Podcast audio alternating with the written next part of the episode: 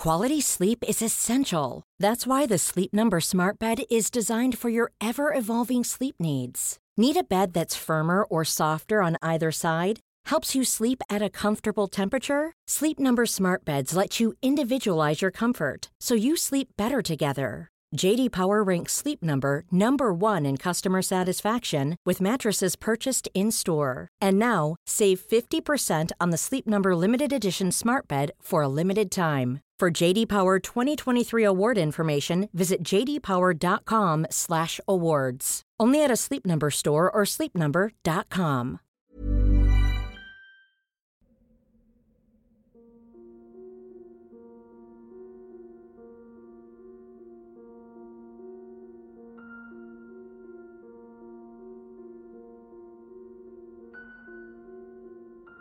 Bajo el cargo de David Berg, de quien hablamos en el episodio pasado, cientos de personas se vieron atrapadas en una secta que pronto les exigió que siguieran prácticas incestuosas y de pedofilia, predicadas como la palabra de Dios.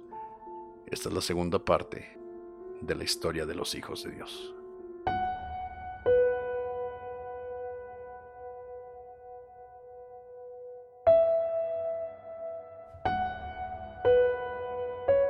Estás escuchando Señales Podcast.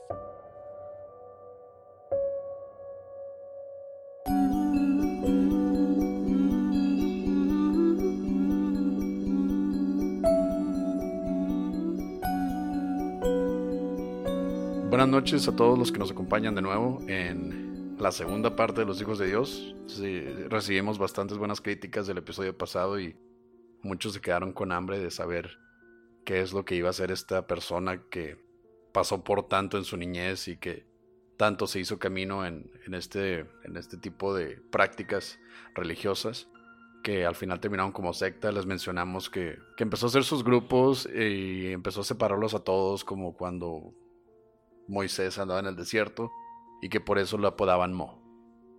Como siempre, como ya es costumbre, vamos a mandar los saludos a todos los que nos siguen en redes sociales, en Instagram, en Facebook, en YouTube, los que nos escuchan en, en Spotify y en iTunes. Un saludo para todos. En Instagram, un saludo a Gato Chico, ok. Lau Aguirre, Alan Solache de la Ciudad de México, Lamons, Iraíz y Alan Padro, Florela, Emanuel Montiel de Argentina, Lidia Cho, Tapatía de Sangre Zacatecana, Tali Yeye, ah, está chido ese nombre, chino supongo, ¿no?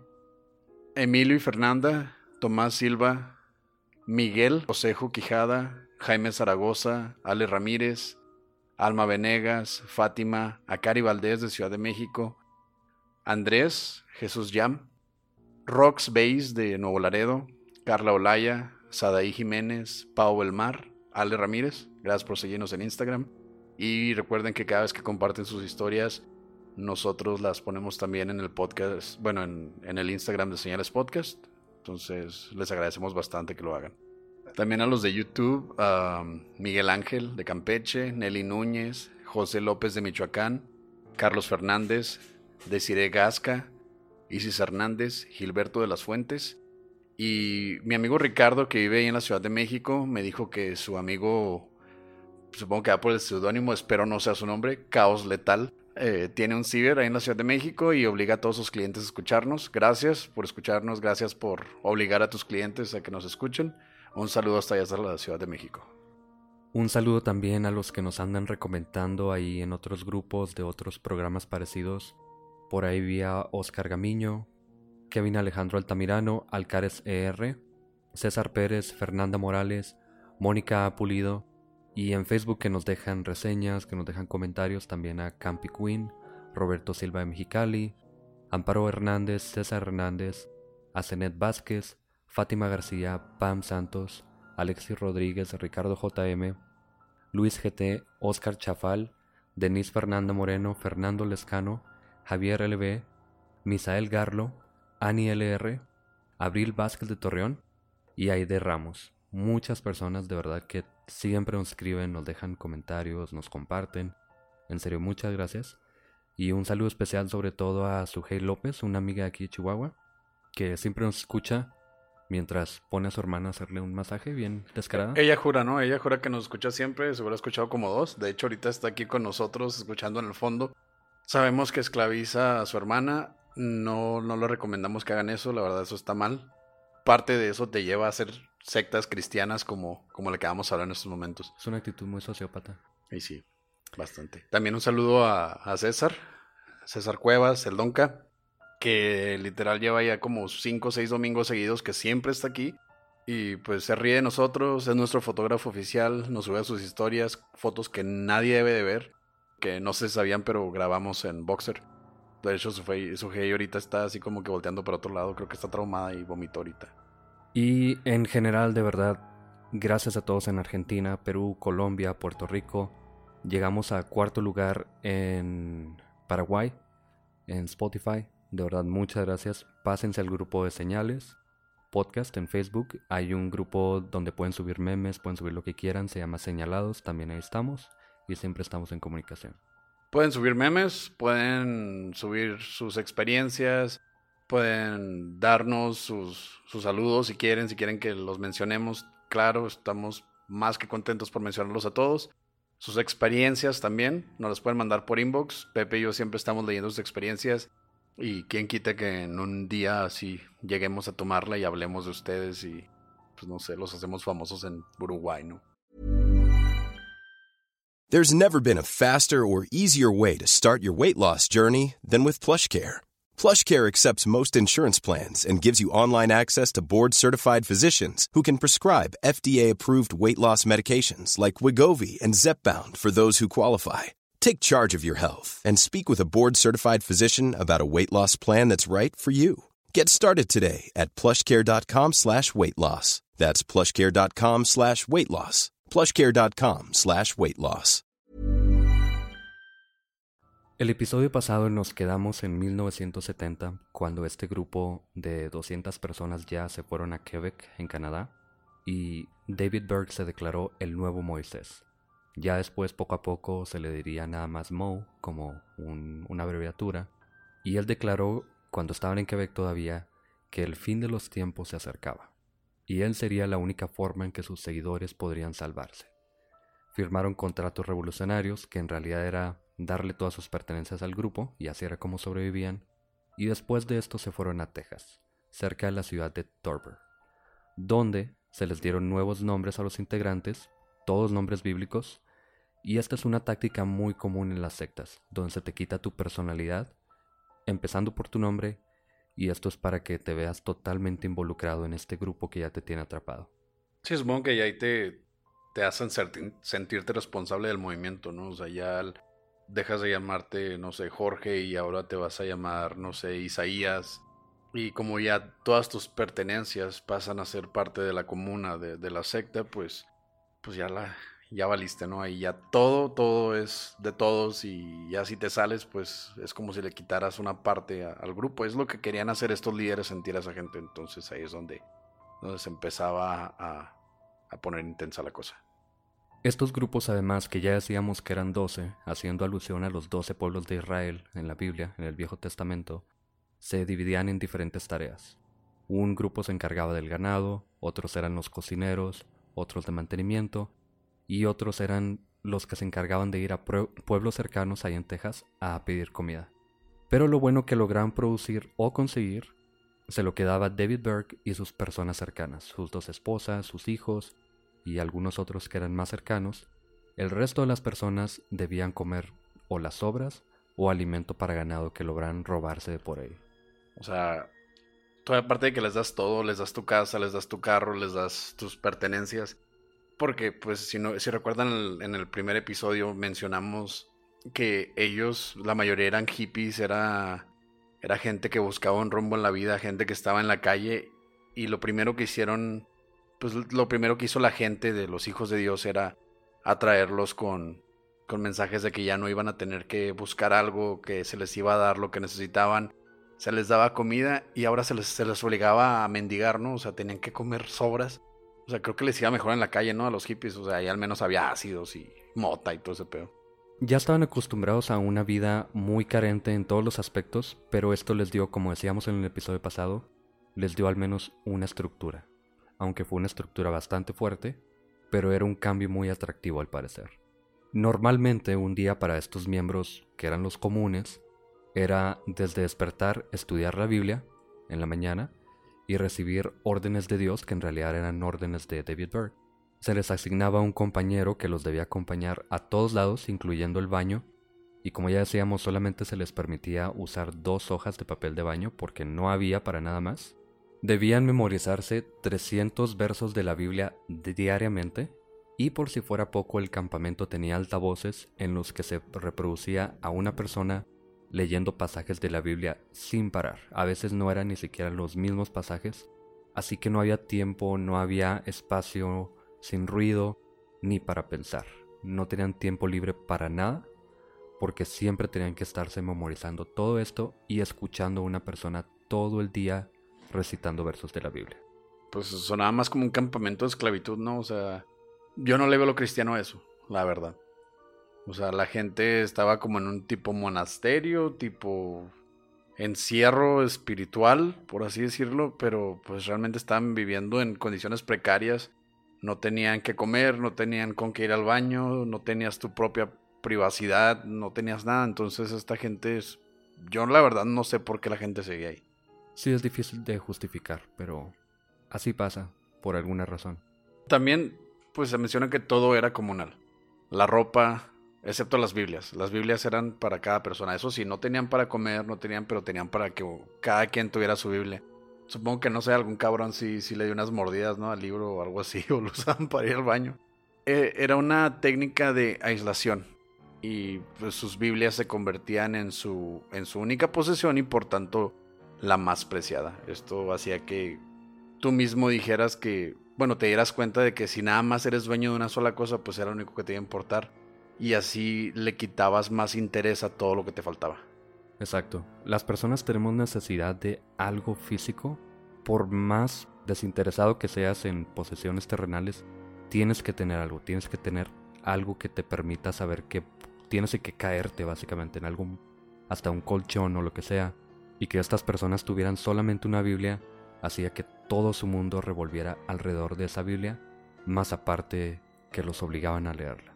Pues ya supongo ahí fue cuando le agarraban el amor. O sea, era también una forma indirecta de pues de amarla la Biblia y si era lo único que tenías y era lo único que amabas, lo más preciado para ti, pues si te la recitaban todos los días, pues obviamente te, te metías más en eso.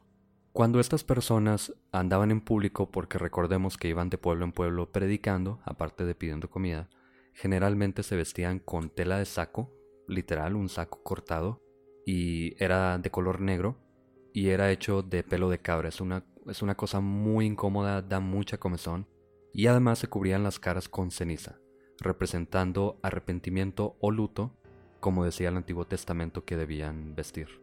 Llamaba mucho la atención, obviamente, pero lo hacían como forma de advertir a las personas que llegaba el, fin del mundo y por eso se vestían así como si estuvieran muertos, como si estuvieran, como dije, en pena o en luto. Uy, qué pedo. Se veían muy tétricos, la verdad. Voy a subir una foto en el video de YouTube. Es muy tétrico. Güey, hay veces que cuando salgo de cortarme el cabello, güey, esa playera no me la puedo poner en dos, tres semanas, güey, hasta que ya la lavé como cinco veces, güey, para que se le hagan los pelitos, porque te da comezón en el cuello. Imagínate traer una chingadera así hecha de pelo de, de, chivo, güey, o sea. Y luego aparte lleno de ceniza, güey. Bueno, me ha tocado así de que pues, estás echando mecánica o estás haciendo algún trabajo y te, te llenas de tierra o algo así. Se siente incómodo ese pedo. Imagínate ponerte ceniza y por gusto, güey. Sí, bueno, por gusto quién sabe, pero sí. En este momento los miembros seguían siendo totalmente asexuales si no estaban casados. No podían tener sexo, no podían siquiera besar o abrazar a otros miembros antes del matrimonio, excepto el círculo cercano a David Burke, que en cambio era totalmente lo contrario. O sea, los que se la pasaban bien chingón eran los cercanos a David, ¿no? Eran, eran como los VIP en la fiesta, ¿no? O sea, a ti te toca tomar agua loca y esos güeyes tienen botellas así en toda la mesa. Pues ni tan chingón porque ahorita vamos a más detalles de quiénes eran estas personas y a qué se les obligaba además. Bueno, ya entrando en el, en el círculo VIP, ¿no? De, de David Burke. Él, siendo el profeta, él tenía derecho a hacer lo que él quisiera. Sin entrar a detalles, podía hacer lo que quisiera, no tenía que darle explicaciones a nadie porque él era la máxima autoridad en esta, en esta secta, en esta congregación, en esta comuna. Porque de eso no se trata esto y es bastante fuerte, la verdad. David Berg ya llevaba tiempo manteniendo relaciones sexuales con uno de sus hijos y masturbaba a su hija de solamente nueve años antes de dormir. O sea, la gente estaba tan aplacada por, por la autoridad de David Berg, tratándolo como el nuevo profeta, la única salvación de la humanidad, que no cuestionaban nada de lo que hacía. Este, este güey estaba enfermo, o sea, masturbar a tu propia hija de nueve años, o sea, sabemos que a los nueve años ni siquiera tienes una identidad sexual, todavía no, ni siquiera empiezas a entrar a la pubertad, o sea, la niña realmente no tenía idea de lo que estaba haciendo, pero su papá lo hizo ver que era algo normal desde que estaba chiquita y aparte violar a su niño, bueno, y no era violación porque también crió al niño de una manera en que acostarse con su papá era, era normal. Bueno, era violación porque era menor de edad, él no tenía capacidad de dar consentimiento, así que sí es totalmente una violación. Pero aparte, todo esto Berg lo justificaba en la Biblia. En la Biblia hay pasajes en los que dice que las mujeres por una razón son capaces de tener hijos desde muy temprana edad, que empiezan a tener estos deseos sexuales. Hay mucha, mucha poligamia, incesto en la Biblia, así que todo esto está muy cimentado en la Biblia y en cierto sentido muy enfermo tiene cierto sentido. Por eso no lo cuestionaban, porque nunca se salió de lo que decía la Biblia. No, pero pues como todo y en todas las religiones y en todos los problemas que van alrededor de la religión, todo es siempre cuestión de interpretación. O sea, hay mucha gente que yo conozco que son religiosos y pues, son excelentes personas, son gente preparada, son gente con moral muy alta, porque interpretan la Biblia en una manera positiva, ¿no? En, o sea, que pues la Biblia dice que haga esto. Ah, pues no significa que no coma carne en cuaresma, significa que, que no haga daño, que no mate y todo ese rollo. Y están los otros de que no, no, no hay que comer carne, nos chingamos un pescadito, un pollito, pero vamos a pistear y vamos a gritarle a las viejas en la calle. o sea, es cuestión de interpretación, o sea, porque si te pones a pensar, los dos estaban siguiendo así como que un trayecto religioso. Un dato importante es que David Berg y sus acompañantes intentaron establecerse en varios países. Ellos nunca dejaron de expandirse y tratando de moverse de un lado a otro, incluyendo a México e Israel. Pero usualmente encontraban resistencia política y religiosa y lograban correrlos. De hecho, a Berg lo corrieron de Israel, el lugar más religioso y más apegado a la Biblia, dijo, este güey está pinche loco y no podemos dejar que esté haciendo Imagínate, güey, los mismos que tienen a sus esposas tapadas, que lo único que pueden enseñar son los ojos porque traen un burka todo el día y, y si le hablas a otro que no es tu esposo, te matan a pedradas y... O sea, y esos mismos güeyes dijeron, no, güey, tú estás pero extremo, güey, tú, tú en esto no, no, no. Ese güey está loco, güey, ese, ese güey está enfermo, ¿no? Así dijeron. O sea, y pues en México, pues obviamente los padres dijeron, no, eso de violar niños eh, es nuestro, o sea, no puedes llegar tú y hacerlo tuyo aquí. Entonces, supongo que por eso ya no lo dejaron entrar a México, porque nuestra religión nos protege. En una ocasión, después de ser deportado de Israel, David y su familia se encontraban en un hotel, tomó vino hasta ponerse ebrio de la vergüenza. Era muy común que estuviera ebrio, pero esta vez lo hizo porque lo corrieron de Israel. Y es cuando comenzó con sus entre comillas, fiestas de compartimiento. Y aquí es donde, donde hablamos de lo que decías, de, que estaba muy chido. La verdad no. Estas fiestas empezaron inocentemente, hasta cierto punto, con David Berg paseándose desnudo por un cuarto hotel mientras veía a sus hijos, eran dos hijos y una hija, teniendo relaciones con sus parejas. No mucho tiempo después, David comenzó a participar con todas las personas presentes, hombres y mujeres, hijos e hijas. Bueno, eso no suena tan VIP, la verdad, ya no suena chido. Prefiero eso de comer carne para, bueno, este, comida para ganado y ponerte un saco de pelos, ¿no? O sea, que te digan acá, oye, tu vestimenta está de pelos, güey. ¿Qué es? Pelo.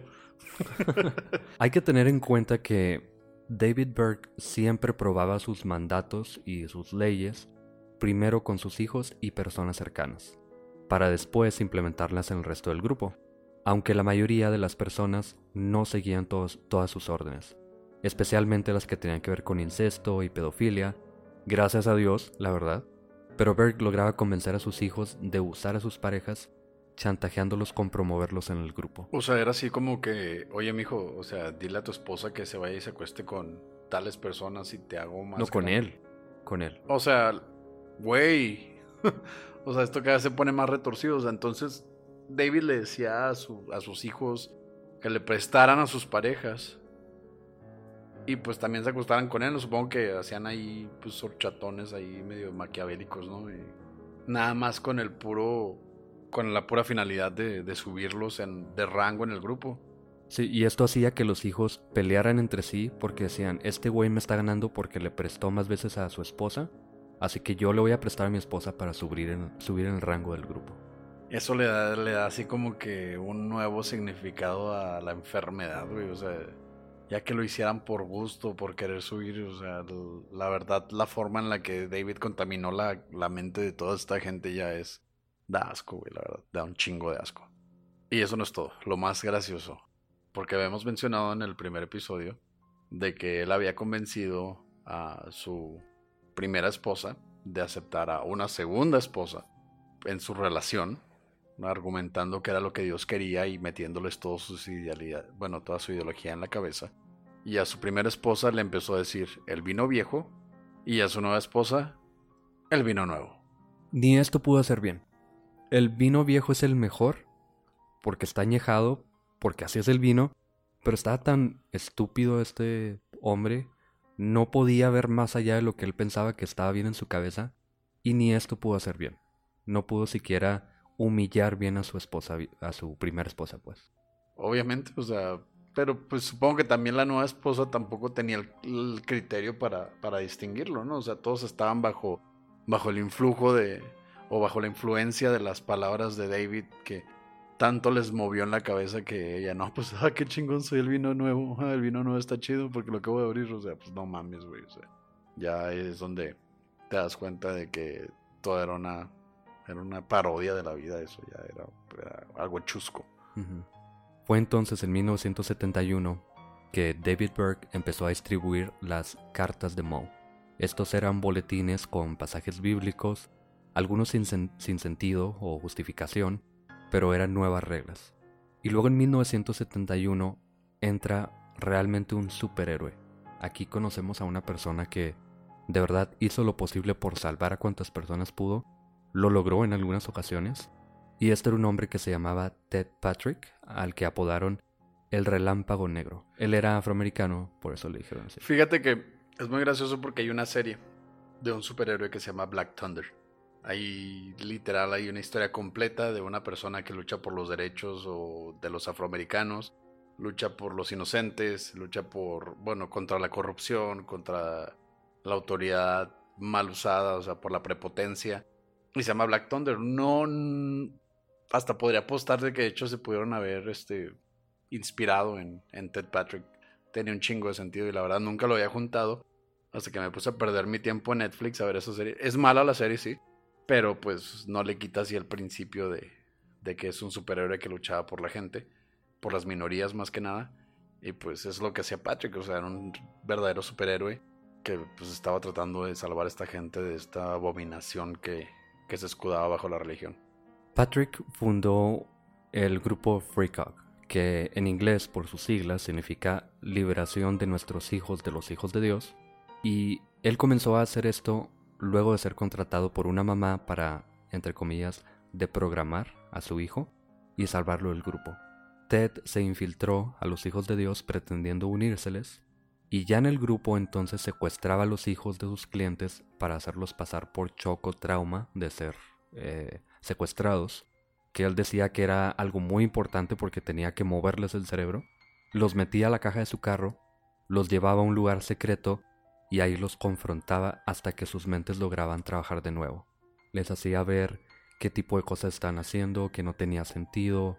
Esto lo hizo gracias a una experiencia que él mismo tuvo con una secta en la que también se vio atrapado, que se llamaban los Hare Krishna, y él contaba que luego de una semana en el grupo de pronto reaccionó, se dio cuenta de que no sabía cómo había llegado ahí, se encontraba atrapado, pero él logró escapar por su propia cuenta después de cuestionarse las prácticas del grupo, y este fue el método que utilizó con estos hijos de Dios. Voy a hacer un paréntesis ahí, la verdad. Nunca dejen que un hombre meta a sus hijos en la cajuela de un carro para enseñarles alguna lección. No está bien. Este güey lo hizo una vez y fue para sacarlos de un culto.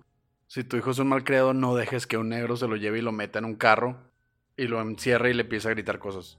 Así empiezan los otros asesinos seriales de los que hablamos anteriormente. Entonces, esto fue una vez y no, no lo hagan, eh, por favor. Y esto, aunque se escuche muy bueno, es un delito. Secuestrar a alguien que ya eran mayores de edad la mayoría es totalmente ilegal. Lo llevaron a atrapar, lo sometieron a juicio, pero muchas veces lo encontraron inocente porque porque no eran capaces de declararlo culpable porque sabían que él estaba tratando de ayudar a las personas, aunque varias veces se metió en problemas.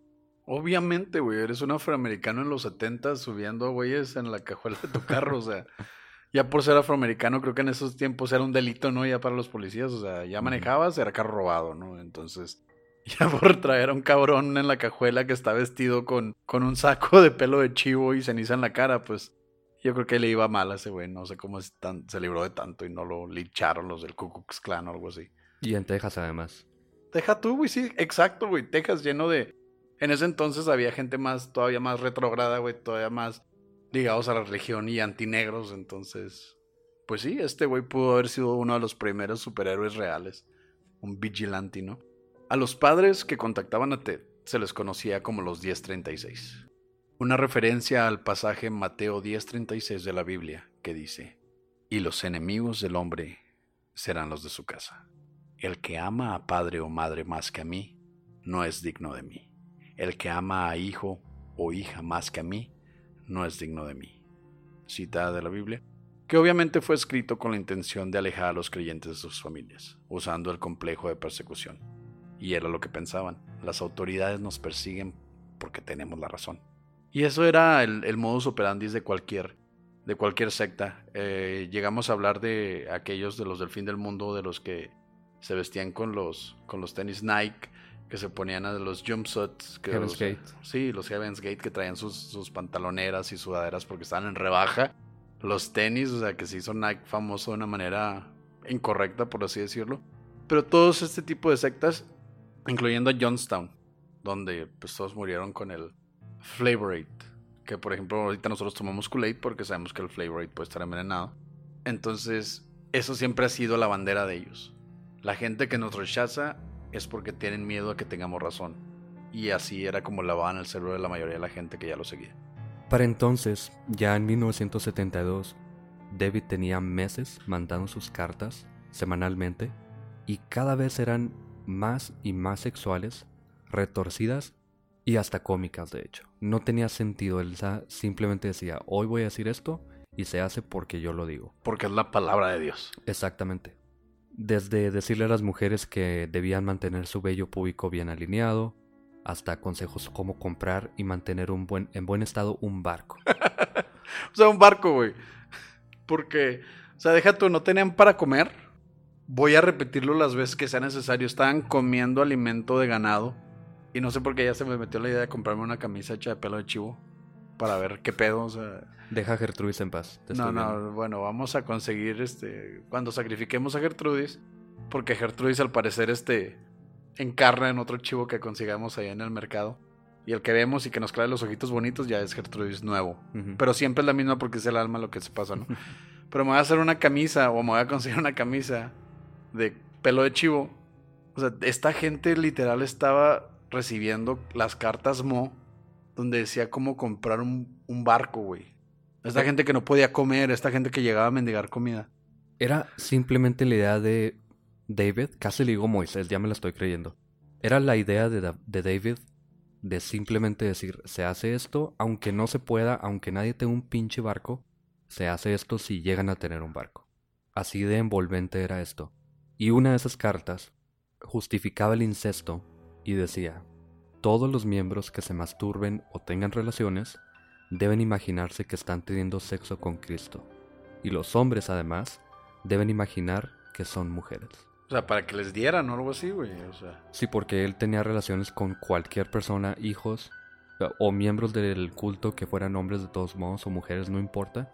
Y esto lo justificaba él diciendo que en ese momento de alguna forma medio medio abstracta, sí, eran mujeres en realidad. Güey, o sea, primero que nada, o sea, sí, sí te has fijado acá que se dice, ¿no? En, Reddit y en todos esos lugares, ¿no? Te has dado cuenta que cuando te masturbas Dios te está viendo, o sea, sí, eso ya es perturbador, güey. O sea, este güey les decía, cuando cojan, imagínense que se están cogiendo a Cristo, güey. O sea, eso está mal, güey. No importa por dónde lo veas, eso está mal, güey. No voy a decir que no. Pues no se puede, güey. O sea, está mal ese pedo, güey. Cogerte a Cristo, güey. Sabes que da risa, pero es muy triste porque esto comienza en 1964, más o menos. Hasta ahorita ya son 13 años de este culto teniendo hijos, porque no tenían permitido utilizar condones, no tenían permitido eyacular fuera del cuerpo de la mujer, así que tenían hijos infinitamente, uno tras otro, y hay niños que crecieron totalmente en esta secta y que sufrían de este tipo de abusos. Y por si fuera poco, una de estas cartas obviamente se trataba de la descripción del cielo. David Byrd dijo desde muy temprano que ya se venía el Armagedón, ya se venía el fin del mundo, y él describió al cielo como una ciudad espacial que se llamaba Ciudad Espacial. No tenía ni originalidad para... No tenía imaginación ese vato, güey. No, no, pudo pensar en otro nombre. Y él decía que, y esto te va a gustar, Oscar, existía dentro de una pirámide de 1500 millas de largo, dentro de la luna hueca. A huevo, a huevo. Iron Sky y Iron Sky 2. Para todos los que escucharon nuestro episodio del planeta Serpo, de Alien Thor, digo, ¿cómo se llama? Valiant Thor. O sea, huevo, o sea, siempre ha habido una teoría de que la luna está hueca, la tierra está hueca también, y que hay chingaderas extraterrestres. Entonces este güey también le, le fumó, no sé qué haya fumado, con pelo de cabra. Y llegó al punto de decir, ¿sabes qué? Pues si ya no van a tener un barco, no se preocupen. Cuando se mueran nos vamos a la luna, una pirámide, güey. Porque eso es el cielo, güey. No, no son así las nubecitas, así todo blanco, los ángeles ahí, querubines, forma masculina y mamados y cortados, dándote la bienvenida y Dios acá, no, te la vas a pasar bien chido y los Backstreet Boys ahí, porque si vieron la película de The End, This is the End, pues al final cuando todos se mueren, o sea, pues ahí están los Backstreet Boys, güey, o sea, que todos sabemos cuando nos muramos vamos a verlos. Gusto culposo. Entonces, o sea, ahí se dan cuenta de que no, es una pirámide, güey. O sea, pero ¿dónde sacó la pirámide, güey? ¿Y por de dónde sacó las dimensiones de la pirámide? Deja eso. La pirámide, una pirámide de este tamaño no cabe dentro de la luna. Ni eso pudo tener bien. Bueno, ya después, en 1973, solo un año después de todo, de las cartas Mo, de todo este, toda esta charada que tenía este Mo, porque yo ni siquiera lo he visto como Moisés, se me hace que Pepe sí está pensando en convertirse. En el 73 ya tenían 2.400 miembros en 140 colonias en 40 países diferentes. Aunque ese mismo año su hijo, Erin Berg, sufriendo de depresión, no sé por qué. ¿Quién sabe? Era emo, se me hace. Sí, sí, sí. O sea, se me hace que cortó con su esposa, que prefirió estar con su papá después de acostarse con él dos mil, tres mil veces a la semana o sea, realmente lo usaba, se dio cuenta que se estaba siendo usado como un peón, ¿no? O sea, que nada más era una herramienta para su papá. Él saltó, o sea, decidió tomar un salto y se aventó de una montaña en, en Suiza. O sea, se suicidó, o sea, no pudo más con eso, o sea, como el, el relámpago negro, o sea, él agarró la onda, se dio cuenta, pero en vez de salir adelante, pues simplemente era demasiado con qué cargar en la cabeza y decidió terminar con su vida. Y esto no detuvo para nada a David Burke. Él yo creo que no lo veía ni como su hijo para empezar. Pero se mata él, continúa el grupo, realmente no hay mucho que decir que no hayamos dicho ya. Solo que en 1973 ellos empiezan con algo que se llama pesca coqueta.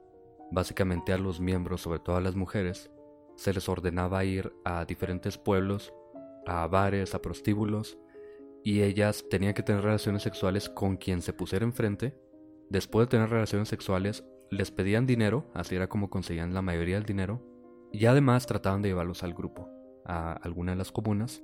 Se calcula que desde que se comenzó esta práctica, estas mujeres que no pudieron haber sido más de 1500 máximo, tuvieron relaciones con más de 250.000 personas diferentes. Este era un grupo lleno de embarazos, no deseados obviamente, no podían utilizar ningún tipo de cuidado no podían abortar, estaban llenos de enfermedades eh, de transmisión sexual. Era un desastre, ¿verdad? Era un cagadero, güey. Era un cagadero, ¿verdad? Y esto es lo que continúa siendo la secta de los hijos de Dios por muchos años. hasta 1994, el 1 de octubre, cuando David Berg muere. Y esto es lo más feo de toda esta historia. Él muere por avanzada edad, sin ningún tipo de problemas, ni ante la justicia, ni de, ni de salud, ni de nada. O sea, murió con impunidad, ¿no? O sea, el güey hizo y deshizo en su vida, nadie lo detuvo, nadie lo encaró. O sea, este güey se salió con la suya, güey. Y muere de vacaciones en Portugal. Todavía no, o sea, ay, ya me siento jodido, voy a ir a la playa mientras estos güeyes siguen comiendo pastura y cogiéndose entre ellos y usando camisas de pelo de chivo, güey. Eso no lo puedo superar, güey. Sí, él se la mantuvo paseándose por el mundo con el pretexto de que estaba buscando nuevos miembros. Él mandaba cartas Moe diciendo que él estaba presente de todas formas porque él era Dios, era el Mesías realmente. Así que él justificaba sus viajes diciendo que de todas maneras estaba presente y él lo hacía con la intención de mejorar el grupo, de traer más adeptos y de salvarse todos juntos. Y luego volteabas la carta, ¿no? Era una postal acá en una playa de Portugal. Saludos acá, ¿no? Con un tiburón o algo así. Así se termina. Este grupo, ya cuando muere David Berg, pasa al liderazgo de una de las esposas, la segunda. Ella, el, vino, el vino nuevo, ¿no? El vino nuevo. O sea, el que no sabe tan chido. Ella le cambia el nombre a la familia internacional. Supuestamente prohíbe todo el incesto, toda la pedofilia, manda cartas, la buscó la ley en Estados Unidos ella dijo ya no pasa nada de esto, supuestamente, y hasta entonces sigue existiendo este grupo. Nadie ha sido encontrado culpable, Berg ya murió, así que no tiene sentido realmente. Y fíjate que leí que algunas de las personas que a mí me parecen más famosas en el mundo, por ejemplo, Joaquín Phoenix, que es un super actor, muy buen actor, él creció en este grupo. Güey, no mames. ¿Neta? Sí. Güey, de hecho estoy esperando su película. Él, él, va a ser el próximo Joker. Sale en noviembre, güey. Es una de las películas que más espero, güey. E, es un actorazo, es una persona que puede guardar una seriedad impresionante. Entonces, él fue parte del, del grupo original de los, de los hijos de Dios. Fue segunda generación. Él nació mientras todo esto estaba pasando en los 70. O sea, entonces él también le tocó todo ese desmadre. Sí. Wow. Güey. Y no es el único, hay varias más, pero este fue el que dije, wow, es, eh, es una persona bastante... Si lo ves bien, algo tiene en los ojos, de verdad. No es una persona normal. Te gusta, güey. E, está guapo el tipo. Sí, güey, pelada, güey. pero es impresionante que al menos él haya logrado salir adelante tan bien, además. Pero te das cuenta de que personas comunes y corrientes y hasta famosos, de los más famosos y más talentosos, pueden llegar a ser parte de esto. Y en el primer episodio de sectas que hicimos, que es el número 3, yo hice mucho hincapié en esto. Cualquier persona, sobre todo si es una persona religiosa, tiene que estar muy pendiente de que su grupo no se transforme en algo así porque todos podemos caer en esto. Todavía tenemos a 13 personas encerradas en el baño de Pepe. Ya se cansaron de comer jabón. Este, pero vamos, estamos haciendo ese experimento social. El que quiera ser parte de esto puede venir y encerrarse en el baño de Pepe. Nos tienen que dar todo su dinero porque pues Señales Podcast tiene que pistear. Este, de hecho, su hey ahorita va a entrar al baño y... ¿Ya no va a salir? No va a salir, a menos de que sea por más jabón para comer. Les agradecemos por escucharnos en lo que fue la conclusión de la historia de los hijos de Dios. Un saludo a todos los que nos siguen por las redes sociales esperen algo grande. Viene algo, algo nuevo, algo diferente. Y mucha gente ya se lo imaginará. Un saludo a Eduardo. Un saludo a Eduardo. Y pues a ver cómo nos va. Gracias por acompañarnos en una nueva edición de Señales Podcast. Buenas noches.